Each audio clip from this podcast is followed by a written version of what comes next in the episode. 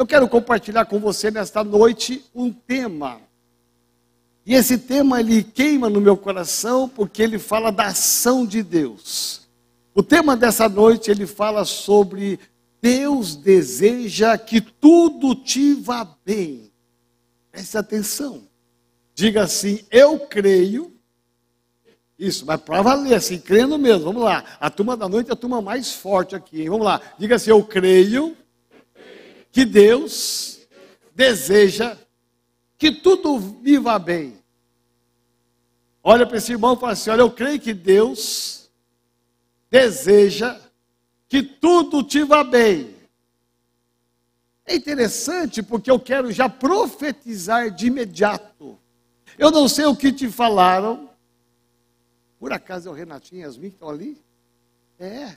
Meu pai, já voltaram de lua de mel, aleluia. Eu falei de vocês domingo passado aqui. Vocês ouviram? Ah, meu Deus do céu, Jesus Santo de Israel, né? Que lindo, sejam bem-vindos de volta. Estão aqui os mais novos casados da nossa igreja, aleluias. Que casamento lindo, né? Mas eu quero, eu não sei o que você ouviu aqui durante a semana, quais foram as notícias, mas eu quero te dar uma boa notícia. Existe um Deus que ele tem o poder, a autoridade, e esse Deus olha para mim, ele olha para você, e ele tem um desejo, ele tem um querer. E o desejo de Deus é que em todas as áreas da sua vida você vai bem.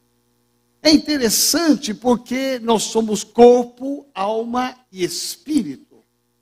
E nesta dimensão da vida humana, o querer de Deus é que você vá bem. Porque a vida humana de sucesso é quando em todas as áreas da sua vida você está indo bem. Não apenas numa área ou em outra área, mas em todas as áreas. Então, olha só o que diz a Bíblia. E a palavra de Deus diz assim, lá em 3 João, capítulo, é o, é o único capítulo, capítulo 1, versículo 2, que diz assim: Amado. E quando fala amado, você tem que se colocar ali como o amado do Senhor, a amada do Senhor. Você saber que Deus olha para você e te identifica como um amado. Amado, acima de tudo, eu faço votos, eu desejo por tua prosperidade, e aqui fala de dinheiro, aqui fala de conquistas materiais, aqui fala de é, conquista de coisas. Então, o desejo de Deus, os votos de Deus é que, assim como é próspera a sua alma, assim seja a sua saúde, assim como é próspera a sua alma. Então, o autor bíblico aqui ele fala de três dimensões. Ele fala da sua vida financeira, e eu ficaria aqui uma noite inteira falando, que é uma área que eu domino, que eu gosto de ministrar há mais de 20 anos, sobre finanças, porque eu olho a Bíblia e vejo como Deus é rico, como Ele tem bênçãos financeiras para dar para mim e para você, como Deus tem conquistas para nos dar, e Deus olha para mim para você e Ele diz: Olha, eu não tenho só dinheiro para te dar, eu não tenho coisas para te dar, eu tenho também saúde para te dar. Porque um homem que tem muito dinheiro, muitas conquistas, se ele não tem saúde, ele não tem nada. Um homem que tem dinheiro, que tem saúde física, mas não tem uma saúde emocional equilibrada, ele também não é pleno. Então, o desejo de Deus expresso nesse verso é que na sua vida, na sua totalidade da vida, na sua alma, nas suas emoções, na sua saúde, nas suas finanças, nas suas conquistas, o desejo de Deus é um só que tudo te vá bem. Deus não quer te abençoar apenas numa área, em outra área, Ele tem um desejo pleno para você. Eu quero liberar aqui uma palavra profética sobre a sua vida. Não importa como você chegou até hoje, não importa como você chegou aqui hoje, não importa como você está levando a sua vida, o que importa é que existe uma palavra de Deus sendo liberada sobre a sua vida, dizendo: existe um Deus que deseja que tudo te vá bem. Isto basta. Enquanto Deus quer que tudo te vá bem, existe uma força contrária, diabólica, demoníaca, que quer que tudo te vá mal. Então você tem que se agarrar nas promessas de Deus e saber: se eu sirvo a um Deus, se eu busco a um Deus, se eu cultuo a um Deus que é todo-poderoso, um Deus que é bom, o Deus do céu e da terra, se o meu Deus que eu estou servindo, Ele está me dizendo que Ele quer que tudo me vá bem, então que o diabo, que o inferno seja rejeitado, caia por terra todo intento maligno de destruir a minha saúde, de destruir a minha finança, de destruir a minha emoção, o meu casamento, cai por terra em nome de Jesus. Amém.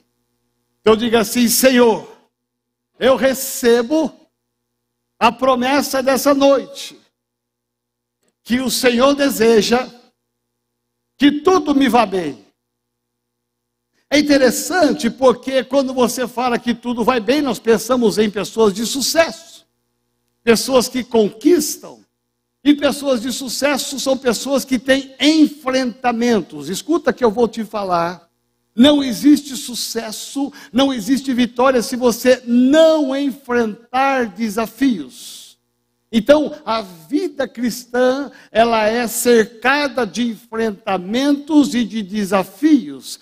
Desafios que falam de conquistas. A vida de sucesso, ela fala de você enfrentar possíveis rejeições que te fazem enfrentar oposição que te fazem, porque nem todas as pessoas que te cercam, que te ladeiam, são pessoas que estão dizendo para você: eu quero que tudo te vá bem, eu quero que você cresça profissionalmente, eu quero que você tenha sucesso na sua vida familiar, eu quero que os seus filhos sejam abençoados. Nem todas as pessoas que te cercam estão com boas intenção, intenções ao teu respeito, então você tem que se pegar, se agarrar naquilo que Deus está falando, que Deus está dizendo, que Ele quer que tudo te vá bem. Então, para que tudo te vá bem, você tem que tomar posse dessa palavra e dizer: se eu tiver que enfrentar desafios, eu vou enfrentar. Se eu tiver que enfrentar lutas, eu vou enfrentar. Eu tenho enfrentamentos, não importa o tamanho deles, o, a conquista deles, o que importa é que no final eu vou vencer. Amém? Então diga assim: Senhor Jesus, me ajuda a enfrentar todas as coisas. É interessante porque a Bíblia fala de um Deus que é tão presente, tão fiel, tão zeloso, um Deus tão abençoador. Não existe nada neste mundo mais precioso do que você servir, estar debaixo de uma autoridade de um Deus que quer te abençoar.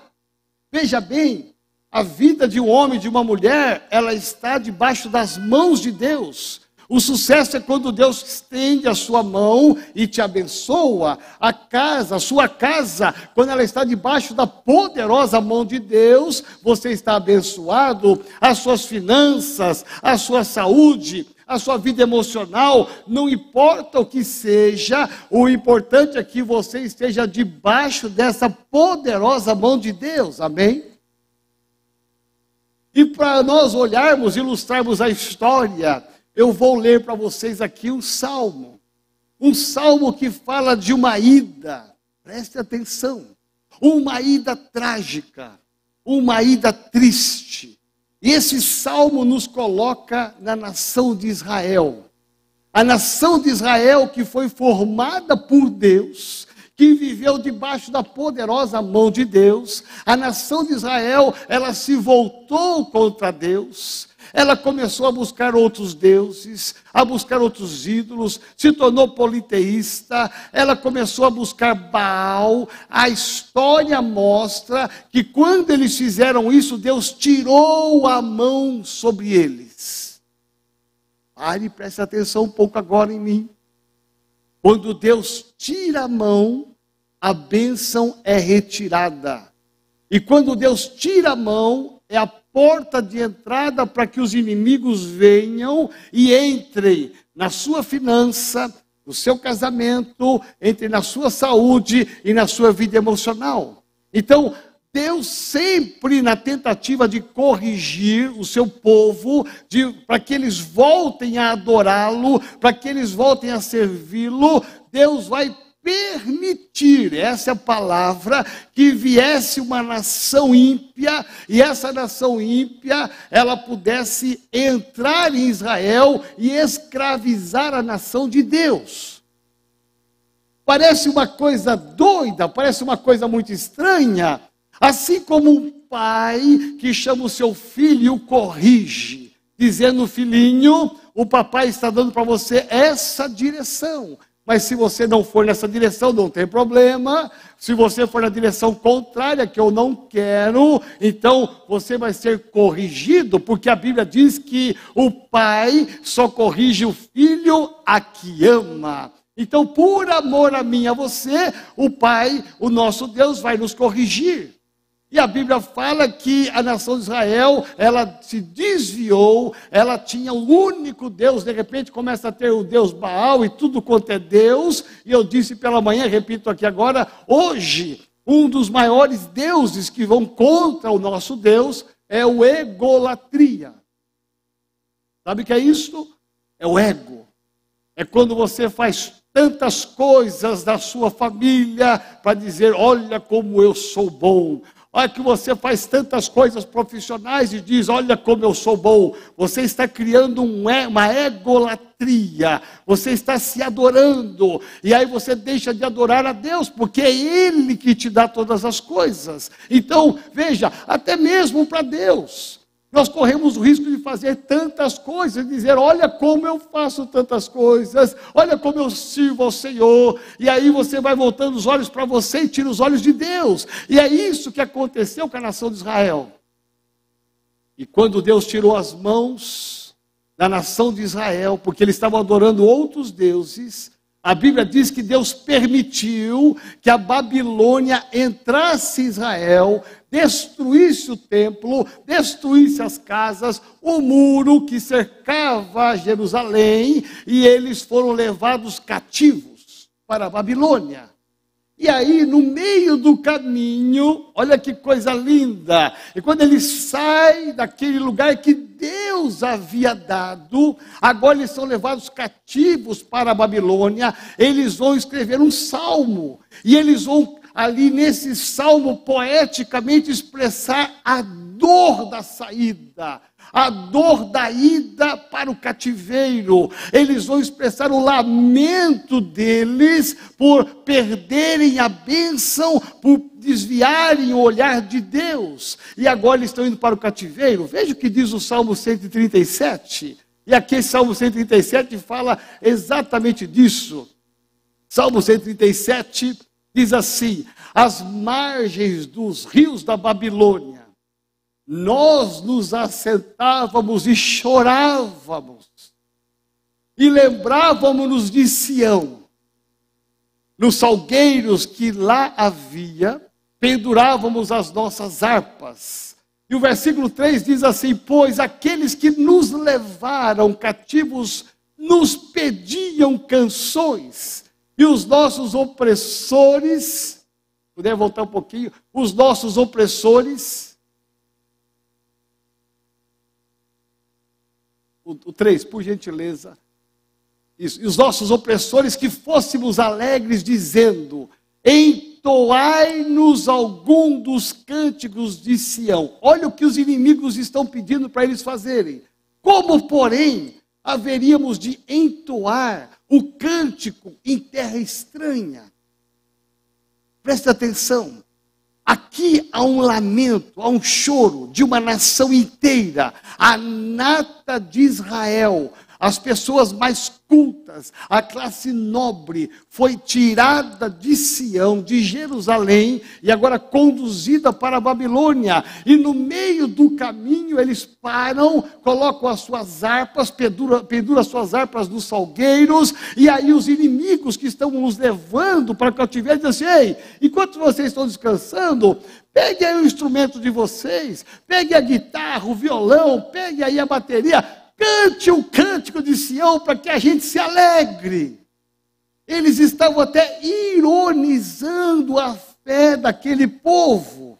Por quê? Porque Deus tinha tirado a mão da cabeça de Israel. Eles foram levados para o cativeiro e ali eles ficaram 70 longos anos. A grande maioria aqui não tem isso de idade. Tem, André? Não tem 70 anos de idade. Eles ficaram oprimidos 70 anos servindo como escravos, até que um dia eles se arrependem. Aí eles oram a Deus, Deus os liberta e eles voltam. Meu irmão, você imaginar que nesses 70 anos foi sofrimento, foi angústia, sem Deus, só recebendo palavras opressas, é, servindo como escravos, perderam a liberdade, perderam a terra prometida, perderam a bênção, mas o Deus que promete, ele cumpre. O Deus que tem oportunidades, ele abre portas. Então Deus abriu a porta do cativeiro da Babilônia, depois de 70 anos, e eles vão voltar agora para Sião. 70 anos se passaram. E aí o salmista escreve agora o salmo, que é o salmo de cântico poético da volta. Meu irmão, enquanto a ida para o cativeiro era tristeza, choro, lamento, angústia, sentimento de perdas, a volta agora é uma volta triunfal, é uma volta daqueles que se arrependeram, daqueles que estão voltando para Deus, eles querem de novo que a mão de Deus esteja sobre a cabeça deles. E olha o que diz o Salmo 126, que é o salmo da volta.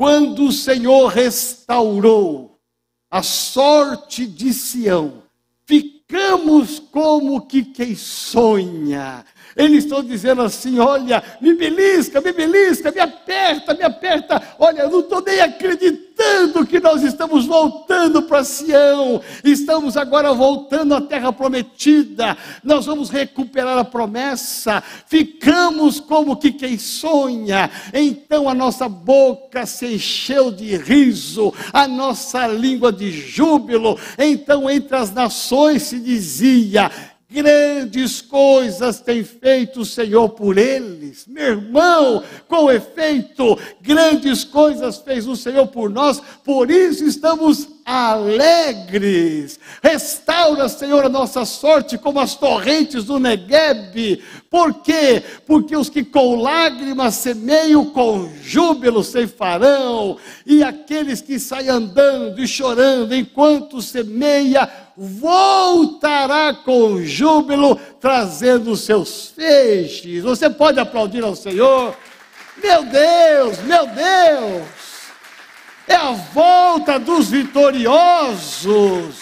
Meu irmão, é possível voltar, é possível resgatar o primeiro amor, é possível resgatar a promessa de Deus, e esse texto me leva a enxergar agora a alegria, o júbilo, aquela atmosfera de morte, de tristeza na ida, agora depois de 70 anos, se transforma em alegria, em júbilo, porque aqueles que semeiam com lágrimas voltarão com júbilo ao Senhor. Meu irmão, eu não sei você, mas eu vibro. Porque esse é o Deus que nós servimos, esse é o Deus que você serve. Por quê? Porque Deus deseja que tudo te vá bem. Não era desejo de Deus que eles fossem para o cativeiro da Babilônia. Não, não, não. O desejo de Deus é que eles continuassem servindo ali, adorando ao Senhor. Deus permitiu para que eles fossem corrigidos, corrigidos agora, eles voltam e voltam para a bênção inicial. Ah, meu irmão, por que é que Deus faz isso? Deus é tão bom que você olha o livro de Deuteronômio, capítulo 28, e você vai perceber ali que tem 68 versículos. 68 versos. 14 deles pelos quais Deus vai usar a boca daquele profeta para dizer sobre bênçãos a bênção da obediência. Aquele que está com a cabeça debaixo da mão poderosa de Deus. Meu irmão, são 14 versos que vão expressar o desejo de Deus em te abençoar. Quando você anda em obediência, quando você anda em fidelidade. Este, esse texto nos leva a pensar o que Deus quer para a minha vida, para a sua vida, para a nossa igreja. Mas Principalmente, Deus vai dizer ali, em 14 versículos, a determinação de que tudo te vá bem em todas as áreas da sua vida. Um dos textos áureos dali, e diz assim: Deus quer que você seja o cabeça e jamais seja a cauda. Mas isto, essa promessa, é para quem está debaixo da bênção de Deus. Essa promessa vale para aquele que é obediente, que é fiel. Mas desses 68 versículos, enquanto apenas 14 fazem parte das bênçãos, 54 fazem parte da maldição. Olha que interessante o autor bíblico, inspirado por Deus, ele escreve a maior parte daquele capítulo dizendo das maldições, da maldição daquele que sair debaixo da poderosa mão de Deus, daquele que desobedece, que é infiel, que é incrédulo. Então, por que é que Deus escreve mais sobre maldição do que bênção? Sabe por quê? E Deus falou comigo dizendo: sabe por quê? Porque eu quero alertar o meu povo, eu quero que o meu povo seja alertado tremendamente, sabendo que a importância da bênção, mas o perigo das maldições se desobedecerem, porque haverá uma brecha para que o inimigo venha e roube a sua bênção. Diga assim: Senhor, me ajuda a ser sempre obediente, sempre fiel, porque contigo todas as coisas serão vencidas.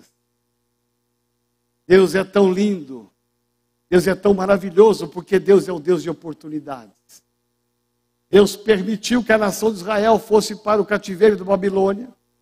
Eles voltam, regressam. Neemias e Esdras vão reconstruir o templo, o muro e todas as coisas. Você vai ler isso na palavra. Mas você vai ver que isso é uma oportunidade que Deus deu para que eles voltassem debaixo da bênção. Quando Deus diz aqui em Deuteronômio sobre bênção e maldição, Ele está dizendo para mim e para você: nós precisamos escolher, é uma opção de vida, é um posicionamento, porque tudo que Deus tinha que fazer, Ele já fez. Ele é o Deus Todo-Poderoso, o Senhor do céu e da terra. Nas Suas mãos está o, está o ouro, a prata, a minha vida, a sua vida, a riqueza. Tudo está nas mãos de Deus. Ele é o Senhor de todos nós. Agora, o que compete a mim e para você? O que compete é um posicionamento. Depende de você, depende de mim que nós queremos agarrar as oportunidades. Deus deu a você e a mim algo que Ele não pode tirar, porque Ele já deu, e Ele não tira o que Ele dá, diferente do diabo. Deus deu a mim e a você a liberdade de expressão. A decisão está na sua mão. Por isso que o livro de Provérbios vai dizer: escolhe, pois, hoje entre a vida e a morte entre a bênção e a maldição. Olha o que Deus coloca diante de mim e de você, escolhe, é uma decisão. Que caminho você quer? Que caminho você quer andar? Debaixo da bênção ou debaixo da maldição? Ele coloca porque ele respeita a sua decisão. Ele respeitou a nação de Israel, buscar outros deuses, mas ele conseguiu resgatá-los porque eles se arrependeram. Um coração arrependido tem um valor tremendo perante Deus. O coração arrependido sempre terá uma nova oportunidade. Às vezes, o homem mesmo arrependido, não recebe oportunidade. Mas quando nós nos arrependemos perante Deus, Ele sempre nos dá uma nova oportunidade. Por isso que Deus é lindo. Deus é tão lindo porque ele olhou para um homem chamado Saul. Eu quero pensar aqui com você nesta noite que Saul foi um homem especial. Nós conhecemos Saul com a história terrível que ele fez com Davi. Nós até repudiamos. Dificilmente você vai ver um pai e uma mãe colocando o nome do filho de Saul. Vem Saul, porque a marca de Saul foi negativa. Saulzinho, vem aqui, Saulzinho. Saulzinho, meu Deus, que nome horroroso. Eu espero que não tenha nenhum Saul aqui, amém? Mas o Saul da Bíblia, ele traz uma marca, uma marca negativa, mas não era assim. Ele começou bem, porque Deus, o Deus que nós servimos, é o Deus que quer que tudo vá bem. E Deus então chama Samuel, o profeta, e diz: Samuel, unge a Saul de milhares e milhares e centenas de pessoas, Saul foi escolhido para ser ungido, para ser ungido rei. Olha que privilégio, governar Israel. Olha que privilégio. Saul é chamado para ser líder de uma nação. Olha como Deus é o Deus da oportunidade. Saul então recebe a unção e Saul então vai fazer o que com essa unção? Porque ouça o que eu vou te falar. O que vale não é o que Deus dá para você, mas é o que você faz com o que Deus te dá. Preste atenção. O que vale não é o que Deus faz para você, mas é o que você faz com o que Deus te dá. Isso é muito sério. Isso faz com que a gente pense, reflita, porque Deus às vezes está dando tantas oportunidades de recomeçar, de restauração, de Deus está tendo tantas oportunidades de trabalho, de tantas coisas. E o que você tem feito com isso? Deus tem o desejo de que tudo te vai bem, mas você é a pessoa mais interessada que tudo te vá bem. Então, o seu posicionamento para mim vale mais do que todas as coisas, porque as bênçãos já estão nas regiões celestes esperando apenas o seu posicionamento, o meu posicionamento, elas estão ali de todo jeito. Quando você se posiciona, então Deus dá ordem aos anjos para que elas desçam sobre a sua vida, para que tudo te vá bem. Então Saul foi um homem privilegiado. Um homem honrado assumiu o posto de governo, era rei de Israel. Saul então começa Saul começa então de alguma maneira a ser um grande líder. Mas um dia, um belo dia, ele ouve que os filisteus vinham contra Israel. O que que ele faz? É um rei. Ele foi ordenado rei, ele foi ordenado líder de uma nação. O que que ele faz? Ele está com a bênção sobre a cabeça dele, a mão de Deus está sobre a cabeça dele. O que que ele faz? Ele simplesmente tem pressa em resolver uma situação. E na pressa dele resolver a situação, ele atropela as ordens espirituais. Eu ficaria aqui uma hora falando só sobre esse ponto aqui para você. Porque Saul fez, sabe o quê? Pela ordem bíblica, ele deveria chamar Samuel, que era sua autoridade espiritual, ele foi ungido pelo profeta Samuel. A Bíblia diz que era o profeta que tinha que vir no altar, e no altar ele deveria sacrificar para ouvir a resposta de Deus para passar para o rei, para que o rei tomasse a decisão. Essa era a ordem certa. O que que Saul fez com o que Deus deu para ele? Ele atropelou todas as coisas ele não respeitou a liderança espiritual. Ele simplesmente teve pressa, ele teve medo, ele ficou inseguro, então ele mesmo vai no altar, ele sacrifica para ouvir de Deus a resposta sem o seu líder espiritual. olha só que coisa triste. Um homem que teve tudo nas suas mãos, toda a autoridade. Um homem que recebeu um presente de Deus, ele, ele vai perder esse presente de Deus simplesmente porque ele atropelou o processo.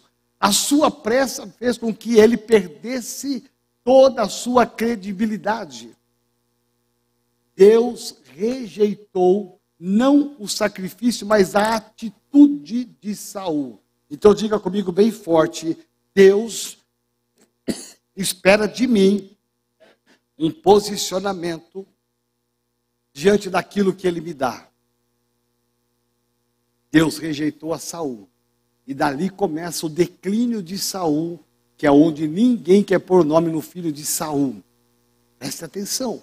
Mas não era assim no começo. Era uma história linda. Ele foi atropelado pela sua pressa. Vamos pensar nos doze espias. 40 anos a nação de Israel, 3 milhões de pessoas saíram do Egito. 3 milhões caminharam com uma palavra, com uma promessa.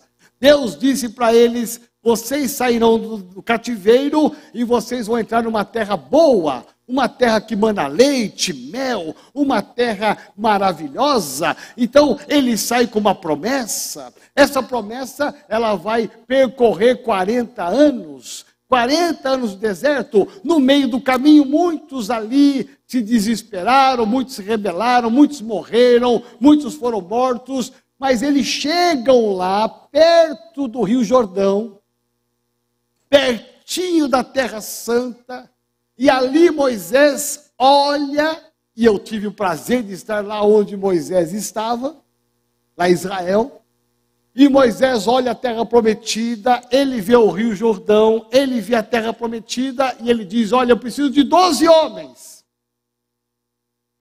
Doze homens que vão espiar a terra. Que privilégio! Olha como Deus é Deus de oportunidades.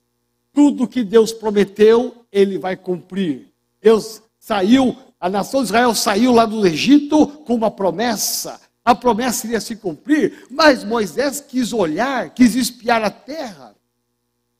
Doze homens estavam ali, os príncipes, os maiorais, e eles foram até a terra prometida. Os doze olharam, eles pisaram naquela terra, eles puderam ver que a terra existe. Tudo que Deus falou há 40 anos atrás é verdade, está aqui essa terra. Eles voltam depois de um tempo, chegam para Moisés e diante de toda a nação, quase 3 milhões de pessoas assentados, e aí? Conta, conta, conta, como é que é lá? Nós queremos saber como é que é a terra prometida. Dez homens, entre os doze, olharam a terra prometida, viram e eles disseram: tem tudo o que Deus disse, mas vai ser muito difícil nós conquistarmos, porque lá tem gente habitando, homens gigantes, lá tem príncipes, tem reinos, vai ser muito difícil. O relatório deles foi negativo porque bateu no coração deles a incredulidade. Deus tinha sustentado esse povo 40 anos e agora eles, olha que oram, olha o desafio, eles ficam incrédulos. Mas dois homens, diga assim bem forte, eu quero fazer parte desses dois. Eu amo isso, porque a Bíblia registra que os doze tiveram a mesma visão, pisaram no mesmo lugar, mas dois homens falaram: olha, nós pisamos lá, nós vimos tudo que esses dez viram.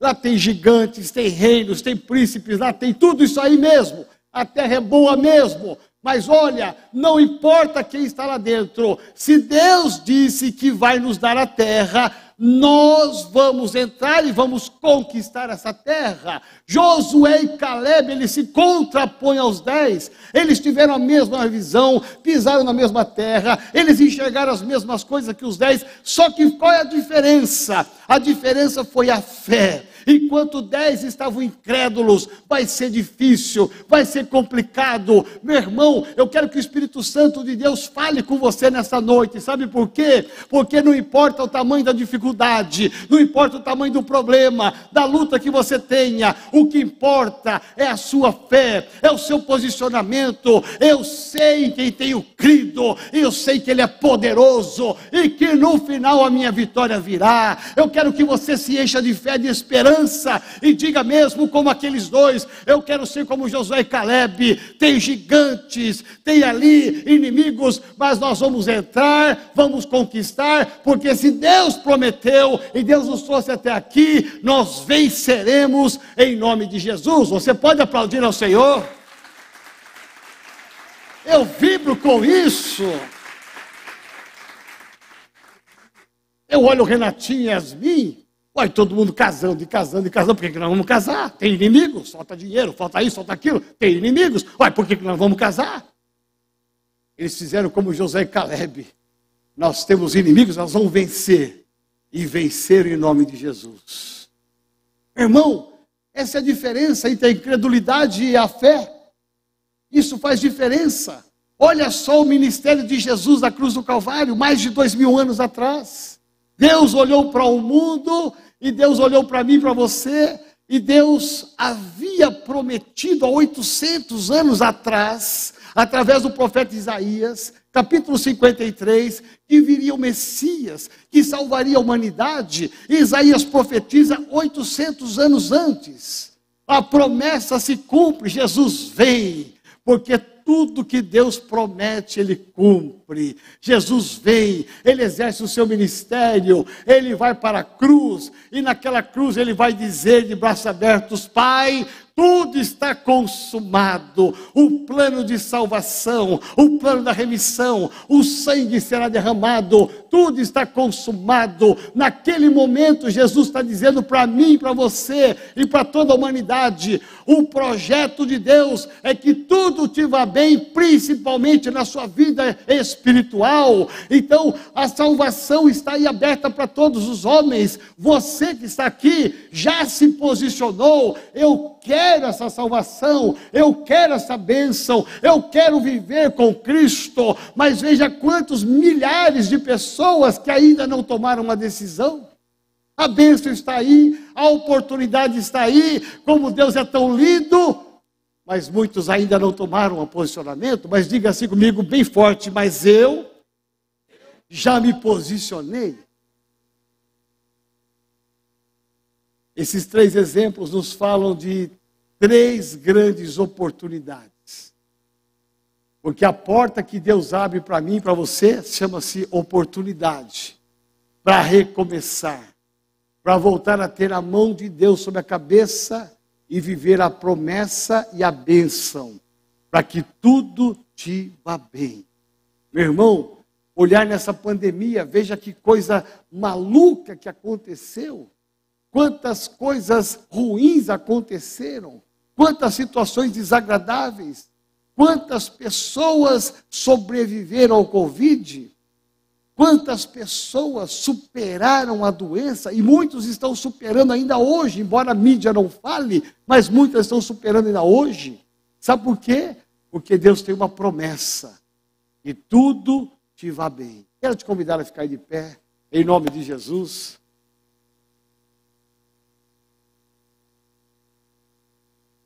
Eu não sei como é que você entrou aqui hoje. Mas uma coisa eu sei: que o caminho da ida para o cativeiro é um caminho de dor, é um caminho de lamento, é o caminho de destruição. Mas o caminho da volta é o caminho da alegria. Não importa se você já foi, o que importa é que Deus abre hoje a porta para você voltar. Não importa se você ainda não se posicionou. Deus está te dizendo nessa noite, é dia de você se posicionar. Pastor Marcos, pastora Marisa estão aí, na missão Shekinah. Quando nós falamos de cura interior, de libertação. A primeira aula é posicionamento em Cristo, não é, pastores? Sem posicionamento nada acontece. Como é que eu vou querer ser curado se eu não me posicionei? E posição não é só aceitar Jesus, é você se render a Ele e dizer: Deus, todas as áreas da minha vida estão nas tuas mãos. Quando você se posiciona, você não faz as coisas porque os outros fazem. Tem gente que vem na igreja pensando assim: eu vou na igreja e vou falar para o pastor: Ô pastor, estou aqui, hein? Porque senão na segunda o pastor vai pegar uma arte, uma foto do culto, escrito assim: Senti a sua falta ontem. Estou orando por você e te espero no próximo domingo. Já recebeu uma arte dessa minha? Muitos de vocês já receberam. Sabe por quê? Porque quando alguém se ausenta do culto, há uma preocupação. Eu sei que houve uma luta, uma batalha. E que muitas vezes nessa batalha alguns não venceram. Muitas pessoas estavam bem ontem à noite e acordaram hoje ruim, não vieram nem no culto da manhã, nem no culto da noite. Disseram: Eu vou me resguardar aqui para ver se eu consigo trabalhar na segunda, se não perco meu emprego. E nós oramos e ficamos preocupados. Mas quando você se posiciona, não importa o tempo. Olha que tempo gostoso para ficar dormindo à tarde, não era? Vamos ser sinceros. Vamos ser honestos. Até eu pensei, Deus, o culto hoje de manhã já foi bênção. A igreja estava lotada até a janela. Deus, eu vou ligar para os irmãos da noite vou dispensá-los. E vou dizer para eles: fiquem em casa, tome um chá da tarde, um chocolate quente com bolachas debaixo da coberta, vendo a televisão. Não estava um tempinho bom para isso, André? Estava um tempo bom para isso hoje. Mas olha só como você está aqui. Sabe por quê? Isso para mim, você está dizendo para mim e para Deus, eu tenho posicionamento. Não importa o tempo. Porque quem não tem posicionamento, meu irmão, não é só a chuva, não, é até o calor. Ai, que calor hoje, que sol. Meu Deus, vai estar quente a igreja hoje, vai estar muito cheia. Eu não vou hoje não, vou esperar o clima ficar mais ou menos. Esquece que aqui tem ar condicionado. Quem não tem posicionamento, na hora do dízimo da oferta, vê os irmãos passando e faz cara de pastel. Porque não tem posicionamento. Ou então pega o envelope em branco e joga. Do jeito que veio, foi. Percebe? Isso não é posicionamento. Quem tem posicionamento vai para a célula com alegria. Agora online. É ruim online? É ruim online, eu sei. Eu tenho uma célula minha de quarta-feira. É horrível, é difícil, é complicado. A gente não toca, não abraça, não tem comida, não tem coxinha, não tem nada. Não tem um pão de célula, como diz o pastor Alex. Mas é a forma que nós estamos encontrando para estar juntos. Então eu vou alegre. Eu vou alegre para a minha célula, para o curso de celebração. Eu dizimo com alegria, eu oferto com alegria. Sabe por quê? Porque eu tenho posicionamento. Porque quem está debaixo da poderosa mão de Deus está posicionado não para estar em maldição, mas para estar na bênção. E aqueles 14 versículos que nós podemos ler de Deuteronômio 28 são versículos poderosos que você deve ler, ler, ler, reler, reler, ler, ler, gravar cada um daqueles versos, porque aqueles versos é Deus dizendo para você: Todas essas promessas e bênçãos é para você que me obedece, é para você que tem o posicionamento, é para você que vive em obediência, porque eu quero, é Deus dizendo: Eu quero que tudo te vá bem. Eu quero convidar você a fechar os seus olhos. Em nome de Jesus. Pai, toca nos meus irmãos amados e queridos aqui nesta noite. Espírito Santo de Deus. Eu sei que o Senhor já ministrou a palavra a esses corações. Por isso, nesta noite, Senhor, eu peço, faça algo novo na história desse homem, desta mulher. Faz algo novo na história desse casamento. Em nome de Jesus, toca, Senhor, nesse coração. Em nome de Jesus. Enquanto você continua de olhos fechados, cabeça baixa. Eu não sei como é que você entrou aqui nessa noite. Mas eu sei que aqui neste lugar é lugar de oportunidade. Aqui é lugar de restauração. Aqui é lugar de olhar para Deus e dizer: Deus me socorre. Deus me socorre. E como diz o Salmo nos diz: O meu socorro vem do Senhor que fez o céu e a terra. Talvez você entrou aqui trazendo uma causa, uma luta,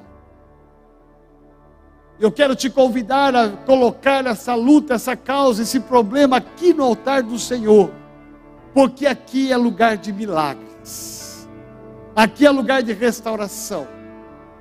Eu quero te convidar a sair do seu lugar e correr aqui para esse altar e dizer para Jesus: toca na minha vida, toca nas minhas finanças. A tua palavra me diz que o Senhor deseja que tudo me vá bem Aí você vai dizer para Deus: Deus, tem coisas que não estão indo bem. Eu vou abrir meu coração, eu vou rasgar o meu coração e vou dizer: tem coisas, tem áreas da minha vida que não estão indo bem. Eu preciso do Senhor. Se você precisa dessa oração, sai do seu lugar, vem aqui para o altar, porque eu quero orar com você, em nome de Jesus de Nazaré. Coloque a sua vida, coloque a sua família Coloque o seu ministério. Pode vir aqui para o altar. Não tem vergonha, não tenha constrangimento. Porque aqui é lugar de restauração. Aqui é lugar de milagre. Está enfrentando uma luta. Está enfrentando um problema. Aí na sua casa, se você puder ficar de pé e você se colocar diante de Deus e falar: Senhor, me socorre. Eu preciso do Senhor. Aqui é lugar de dependência. Aqui é lugar de rasgar o coração e dizer: Deus, nem tudo está indo bem. Tem coisas que estão indo tão ruim, talvez seja no casamento, talvez na finança, talvez na saúde. Aqui é lugar de posicionamento. Eu quero convidar os pastores para que venham orar aqui nesse momento. Impor as mãos e orar. Para que haja bênção. Para que venha a bênção de Deus. Enquanto os pastores estiverem impondo as mãos, as pastoras estiverem impondo as mãos, sinta o próprio Deus estendendo as mãos sobre a sua vida, dizendo: Eu quero que tudo te vá bem. Eu quero te ajudar em todas as áreas da sua vida. Em nome de Jesus, em nome de Jesus. Vem Espírito Santo de Deus. Vem Jesus de Nazaré em nome de Jesus, vai recebendo, vai recebendo aqui neste altar. Receba nesse altar a, a poderosa mão de Deus. Sinta o amor de Deus sendo derramado nos vossos corações. Em nome de Jesus de Nazaré. Estabeleça, Deus, o novo sobre cada coração que aqui está. Em nome de Jesus, Pai. Toca, Senhor, de uma maneira especial e sobrenatural. Em nome de Jesus, ó Pai, em nome de Jesus. Precisamos de Ti, Senhor, precisamos da Tua graça. Vem, Senhor, e faz um milagre nessa noite. Alinha a nossa vida, Senhor, para que tudo possa ir bem. Senhor, venha tocar-nos de uma maneira especial e sobrenatural. Em nome de Jesus, em nome de Jesus. Sopra neste lugar, Senhor. Olha para este homem, para esta mulher. Senhor, e faz uma obra completa. A tua bênção é completa, como foi lido na tua palavra. O Senhor é o Deus que deseja que tudo vá bem. Por isso, olha por esta mulher aqui agora e abençoa a vida dela. Todas as lutas, as causas sejam colocadas diante de ti, para que haja bênção, para que haja cura, livramento. Vem Espírito Santo de Deus. Vem, Senhor Jesus de Nazaré. Estabelece o novo sobre esse coração, sobre essa vida. Faz algo novo, Senhor, nessa noite, em nome de Jesus. Santo, santo, santo, santo. E bendito seja o teu nome. Faz ao Senhor algo, algo tremendo nesta vida, nesse coração, nesta mulher, Senhor. Deus amado, envolve com o teu amor, com a tua graça, com a tua bênção. Senhor, sopra em nome de Jesus, em nome de Jesus. Em nome de Jesus, ó Pai, faz algo tremendo nesta noite. Em nome de Jesus, em nome de Jesus, santo, santo, santo é teu nome. Ó Deus, obrigado, Senhor, porque o Senhor continua sendo Deus. Não há outro Deus além de ti. O Senhor é manifesto neste lugar. Por isso vem, Senhor, e toca-nos, toca-nos, ó Pai, de uma maneira especial alinha as nossas vidas. Ah, Senhor, nós queremos andar debaixo da tua bênção, nós queremos andar em fé, nós queremos andar não com aquilo que nós vemos, mas com os olhos da fé. Por isso, estabelece algo novo, Senhor, nos casamentos dessa noite. Estabelece algo novo, Senhor, sobre as finanças sobre a vida emocional, sobre a vida espiritual. Em nome de Jesus de Nazaré, Senhor, traz cura aquele que está enfermo. Toca-nos nesta noite, Jesus de Nazaré.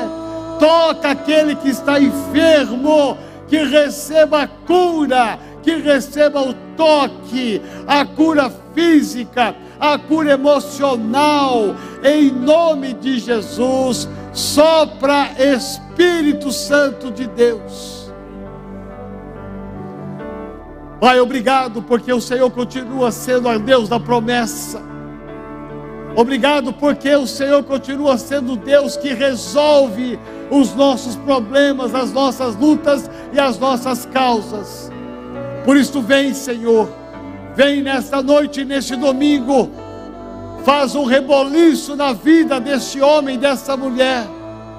Faz algo novo, Senhor.